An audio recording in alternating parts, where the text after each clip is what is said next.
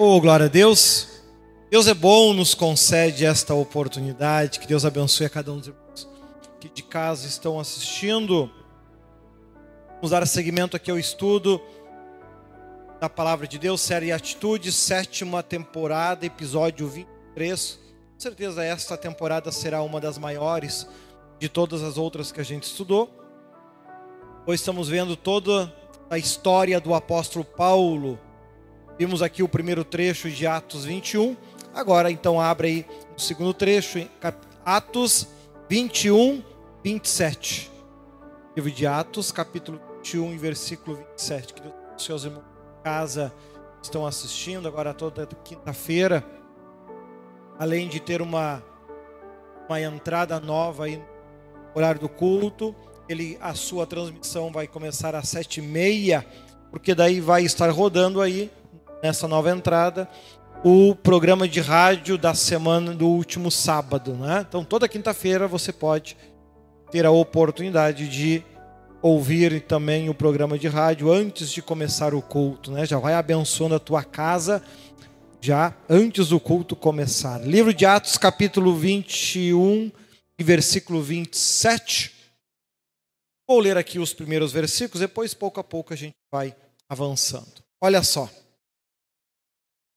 E quando os sete dias estavam quase a terminar, os judeus da Ásia, vendo-o no templo, alvoroçaram todo o povo e lançaram mão dele, clamando: Homens israelitas, acudi, este é o homem que por todas as partes ensina todos contra o povo, contra a lei e contra este lugar Além disto, introduziu também no templo os gregos e profanou este lugar, porque tinham visto com ele na cidade a Trófimo de Éfeso, o qual pensavam que Paulo introduzira no templo. Oramos, falamos com Deus. Senhor Deus, amado Pai, muito obrigado pela oportunidade, pela benção e pela graça que temos de aqui estarmos presentes para podermos ouvir, aprender, nos aproximar cada vez mais de Ti, nos achegarmos cada vez mais, ó Senhor, à verdade e à justiça. Guia-nos por um caminho de verdade, justiça e paz. Fortaleça-nos na fé, no amor, na graça do Teu Espírito. Que possamos achegar-nos, ó Senhor, à verdade e à justiça, e assim estarmos, ó Senhor, vivendo ouvindo e aprendendo a tua palavra. Graças te damos por tudo, em nome do Pai, do Filho e do Espírito Santo de Deus. Amém? Os irmãos podem sentar, glória a Deus.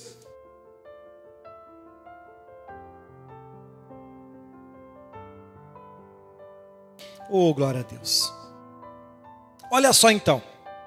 Nós vimos na semana passada que Paulo ele decidiu, guiado pelo Espírito Santo, como ele sempre o fez, ir para Jerusalém. E chegando em Jerusalém, a fama de Paulo já era muito grande.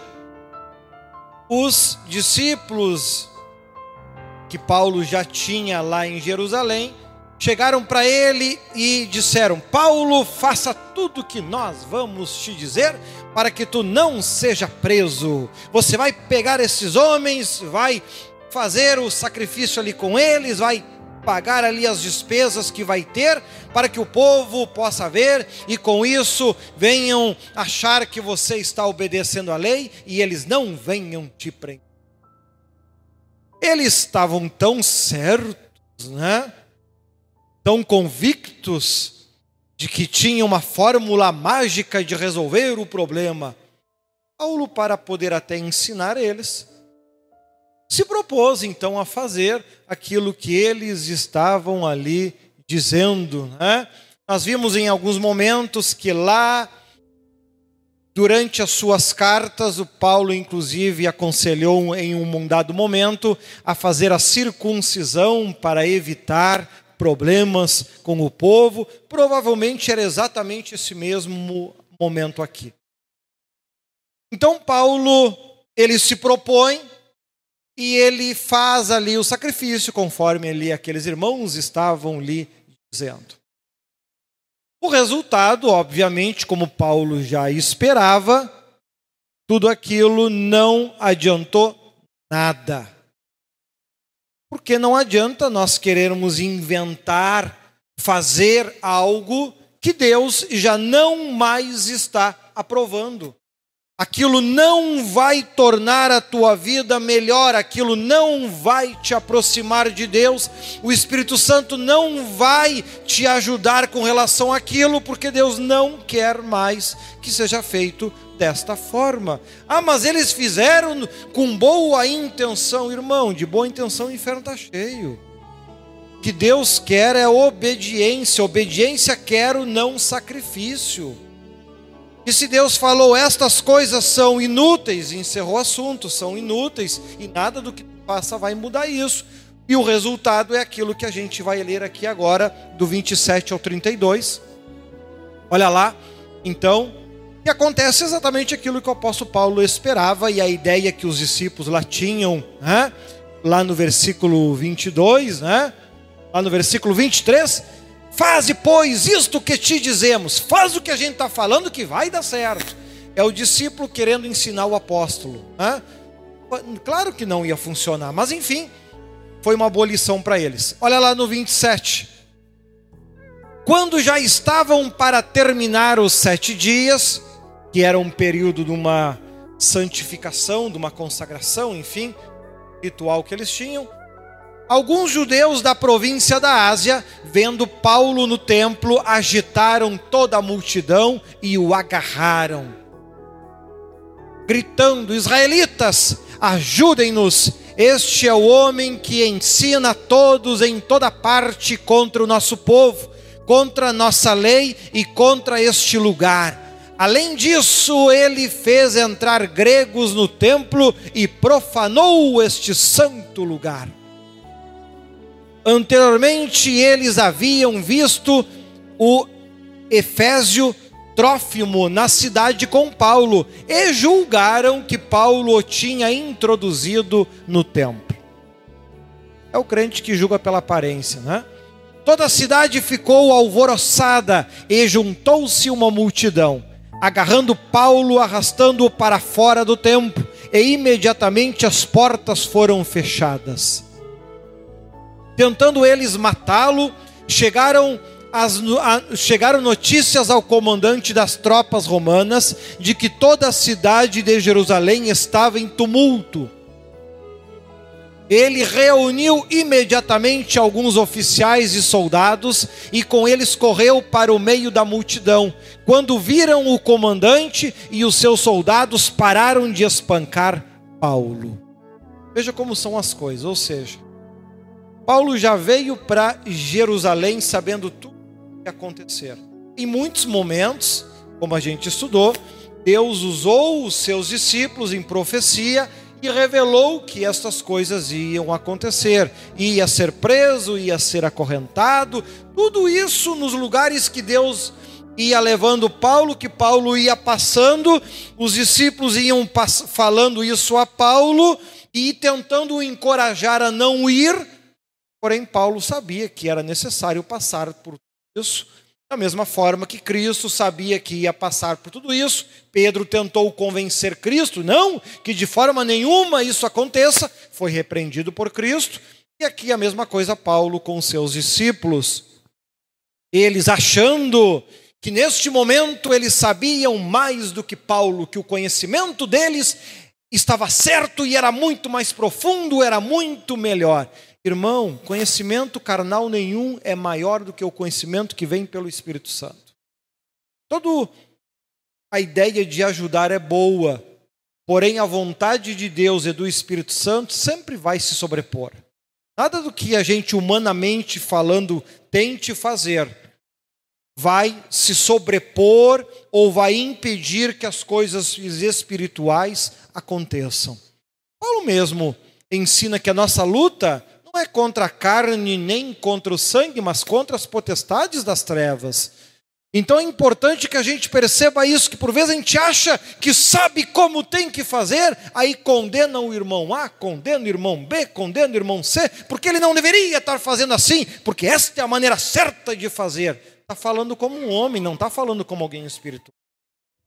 E isso, com o passar do tempo, acaba se provando que aquilo que você disse estava errado, estava incorreto, aí você arruma um problema com Deus, você acaba se colocando como um inimigo de Deus e não como alguém que está ao lado de Deus, como os discípulos ao longo do tempo, conforme Paulo dizia, não, mas é necessário que eu amém e não insistiam, respeitavam isso. Não, se ele está falando é por ser verdade, né? oposição ao orgulho. E nós vemos então que as coisas começam aqui a transcorrer exatamente como foi dito. Paulo é preso aqui pela multidão. Né? Sabe que quando. Em uma das primeiras vezes que eu li a Bíblia toda, um paralelo que me chamou a atenção é, é justamente esse trechinho com o livro lá de Jonas em Nínive. Né? Veja que interessante que, que Jonas ele chega em uma cidade completamente ímpia, completamente idólatra, ninguém acreditava em Deus, ninguém, acreditava em Deus superior, mas tinha os seus deuses de pau, de pedra e assim por diante, tinha suas crenças, sua maneira violenta de agir, absurda. Jonas chega prega o evangelho em cerca de 30 dias, se a memória não me engana. Toda a cidade dos cachorros ao rei estavam vestidos com panos de saco, com roupas simples, orando e clamando ao único Deus que tivesse. Imagina o que Deus não fez através de Jonas.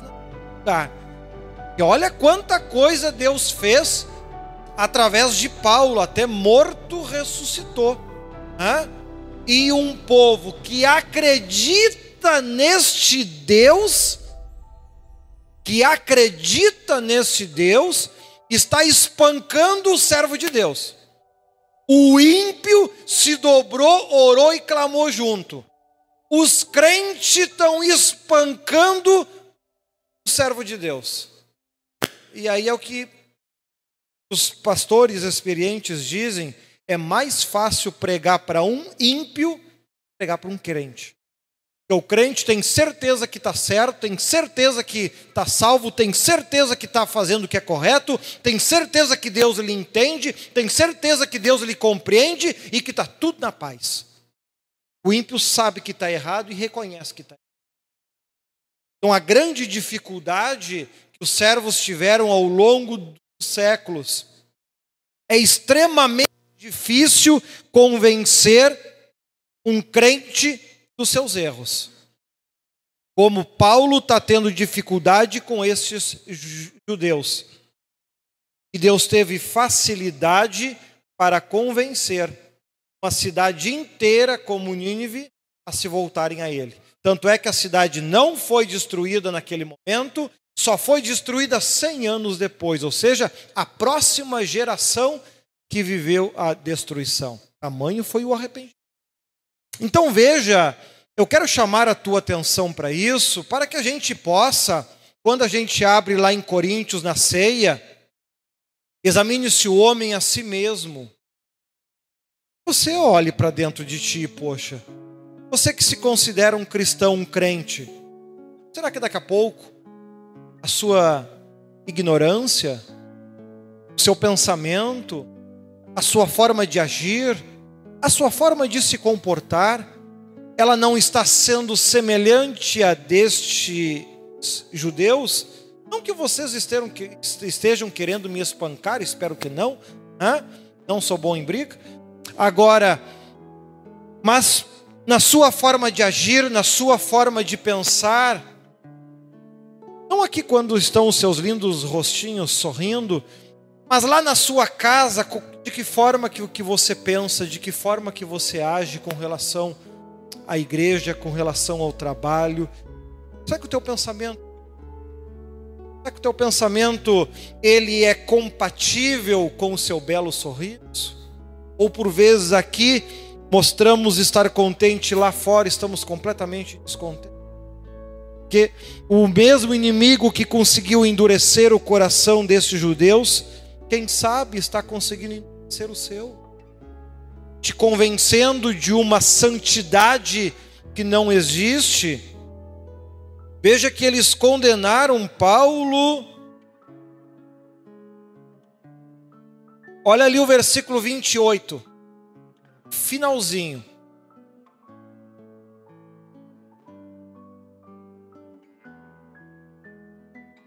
E profanou este santo lugar. Trazer um ímpio para a igreja para conhecer a Deus é profanar o templo. Dar uma tunda de pau no escolhido de Deus não é. Não sei mais o certo que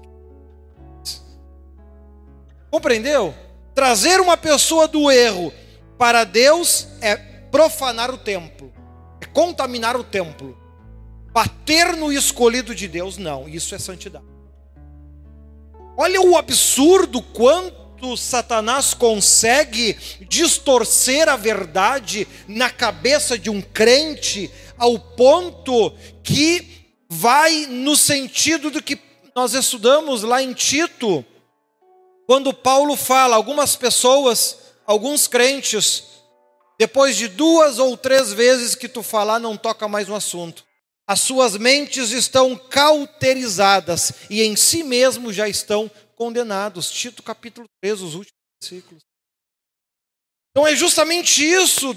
A verdade está na frente dos olhos deles. Eles estão espancando um homem que há poucos dias atrás convenceu incrédulos que Deus é bom, que levantou um morto, que milagres extraordinários aconteceram e que tem um extremo cuidado de não se exaltar com isso, suas cartas não contam nenhuma, estamos vendo eles aqui em Atos que foi escrito por Lucas, o médico. Mas a mente desses crentes se distorceu de tal forma que o errado passou a ser para eles o certo e o certo passou a ser errado. Satanás convenceu eles do erro. E mesmo eles estando diante do maior evangelista do Novo Testamento, a única vontade que eles sentem é de espancar e bater.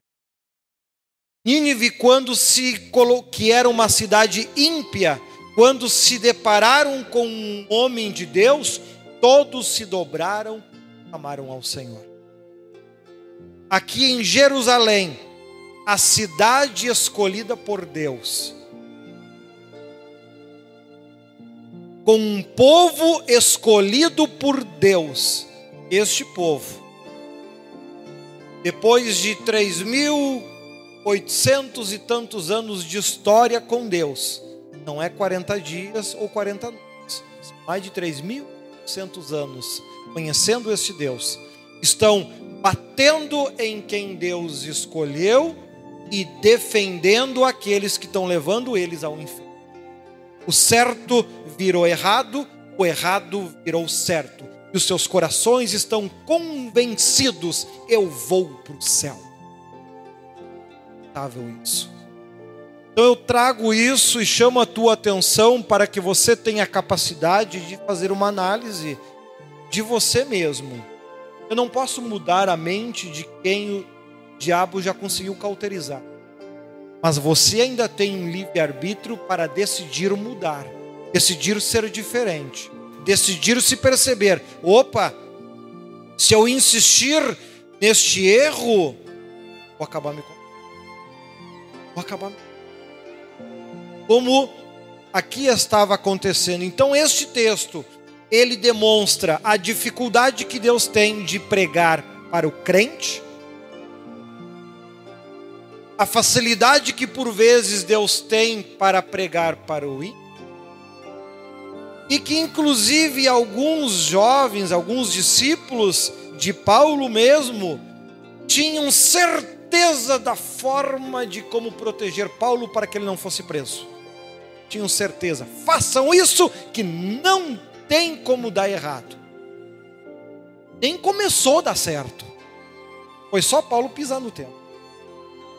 Então perceba que nós temos que estar atentos a isso para que o nosso coração ele não venha se empedrar de tal forma que a gente vai viver uma vida completamente errada, da maneira diferente daquela que Deus quer, para daqui a pouco, quando Deus começar a separar o joio do trigo, só sobrar na tua vida o desespero, que não tem nada para colher, igual aquelas cinco virgens loucas, imprudentes, crentes, conhecendo a mesma palavra, mas vivendo de uma forma inadequada, eram crentes para elas, como estes judeus aqui, eles eram crentes, eles estavam combatendo um homem que queria profanar este santo lugar. Que absurdo levar o ímpio a se converter e aceitar a Deus. Que absurdo isso.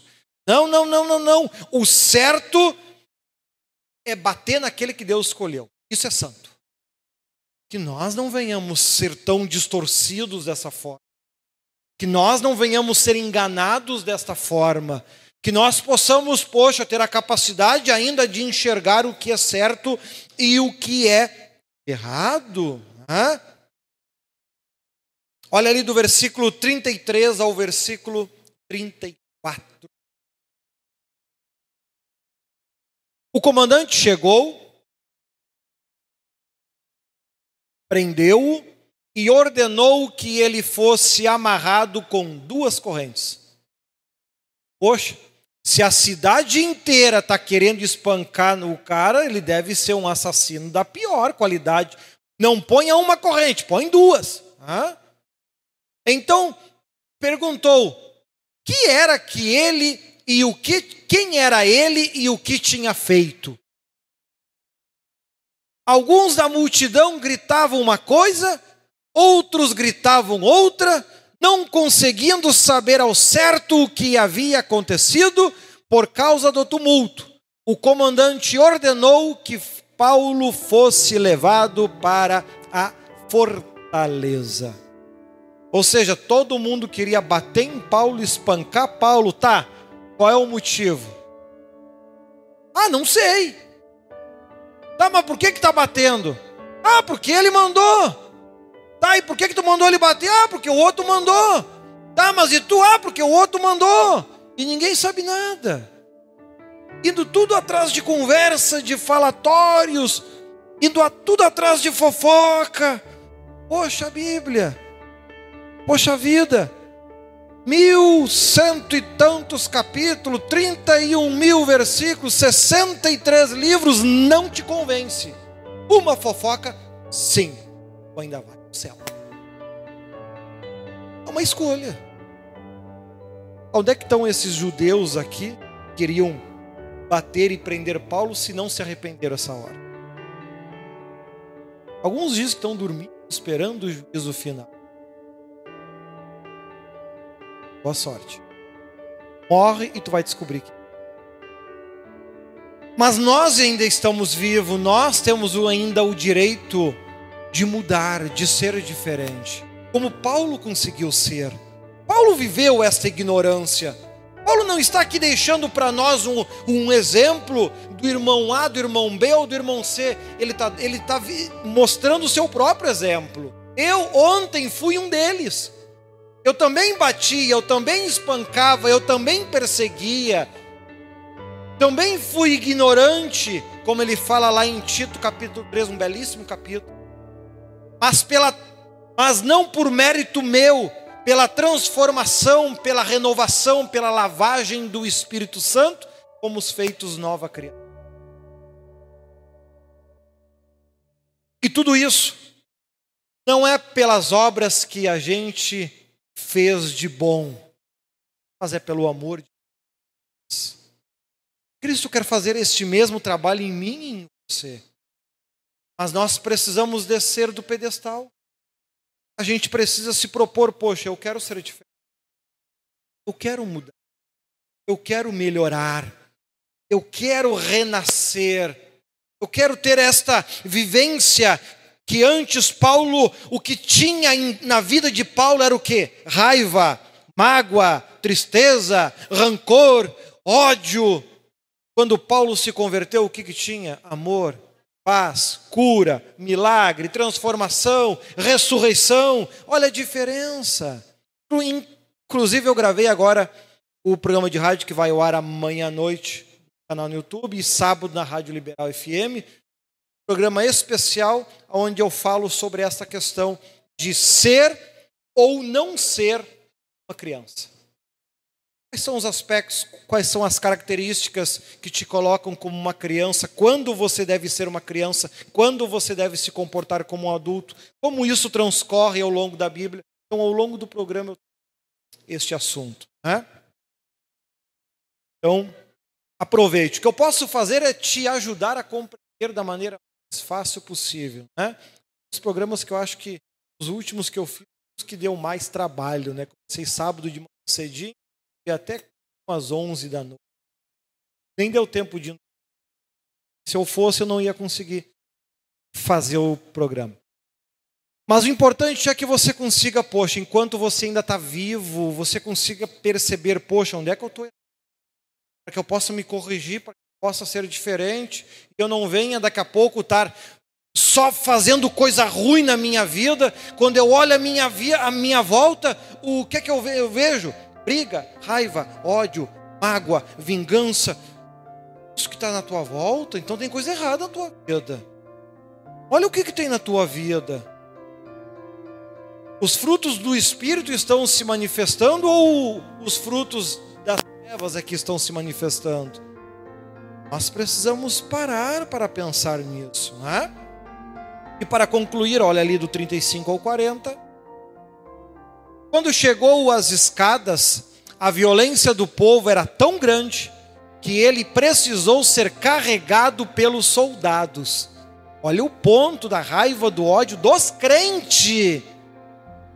Leia o livro de Jonas e veja lá quantos tapas Jonas levou em terra de gente ruim, má e perversa. Tenta achar um tapa que ele tenha levado em, em, terra, que povo é esse? Povo da Síria. Lá onde estão picando gente viva, esse era o povo. Veja se Jonas levou um tapa lá. Agora Paulo vem para dentro da igreja no meio do crente. Os ímpios tiveram que defender Paulo dos crentes. Onde é que vai chegar desse jeito? Se a gente viver aqui na terra uma vida semelhante a essa, onde na nossa volta tem só coisa ruim, como é que espera entrar no céu um dia? De jeito? De que forma? De que modo? Hã? Mas olha ali, ó, 35 ao 40. Quando chegou às escadas, a violência do povo era tão grande que ele precisou ser carregado pelos soldados. A multidão que o seguia continuavam gritando: acaba com ele. Em outras versões, mata-o. De crente. Hã? Ah, mas mata ele porque, ah, não sei, eu só sei que é para matar. Hã? Crente. Os amados. Quando os soldados estavam para introduzir Paulo na fortaleza, ele perguntou ao comandante: Posso te dizer algo? Você fala grego? perguntou ele. Não é você o egípcio que iniciou uma revolta e algum tempo levou quatro mil assassinos para o deserto? Paulo respondeu: Sou judeu, cidadão de Tarso, cidade importante da Sicília. Permita-me falar ao povo. Tendo recebido permissão do comandante, Paulo levantou-se na escadaria, fez sinal à multidão. Quando todos fizeram silêncio, dirigiu-se a eles em aramaico. Paulo ele falava múltiplas línguas, né? daí por isso que ele teve a facilidade de pregar o evangelho entre os gregos gentios, e por isso que Pedro, que não tinha este conhecimento, que ficou pregando entre os Deus. Então vemos que, mesmo diante de toda aquela raiva, Paulo ainda se propõe a falar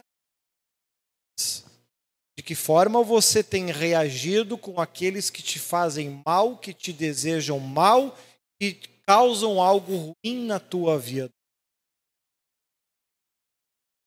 Ah, Ou tomara que morra essa praga. Como é que tu tem reagido? Que crente você é? Hã? Que Deus te ilumine, que Deus te abençoe. Na próxima semana, querendo Deus, vamos estar vendo aqui então parte. Parte não, todo ele. Todo o discurso aqui de Paulo, ele não é muito longo.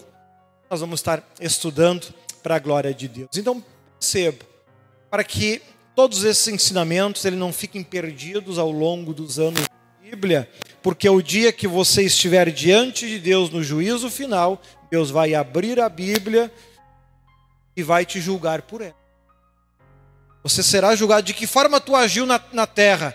Era mais semelhante a um Paulo convertido ou mais semelhante a este tipo de gente que era crente?